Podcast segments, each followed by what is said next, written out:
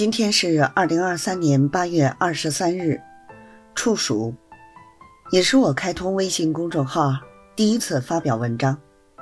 思量了几天，都没有想好到底这一篇文章该怎样写，写什么。那就记录一下开通微信公众号的缘起吧。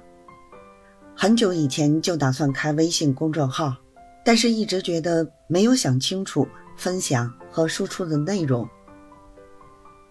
此次应该感谢喜马平台征集文字创作者的活动，于是呢，我想用在喜马上同名的“北京的赫本”作为公众号名称。然而一注册呢，提示说该名称可能涉及地名，哼，未予通过。我又登录了商标局的官网，一通操作，还是这个名字无法通过。或许真的是急中生智吧。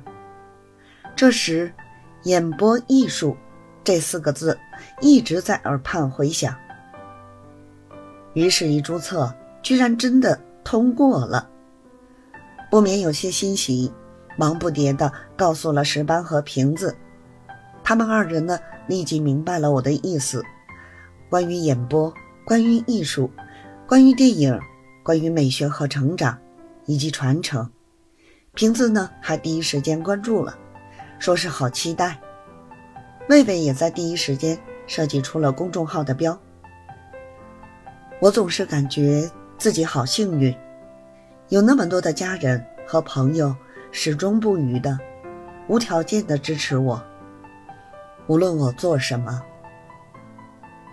演播艺术公众号是我开设的第一个微信公众号，只在学习、研究和探索实战的路上，与有缘的朋友们分享价值和体验以及思考。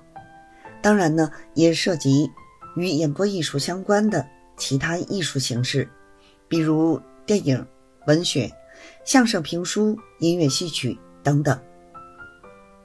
感谢您的阅读和聆听，欢迎一起探讨演播艺术。顺祝早秋安康。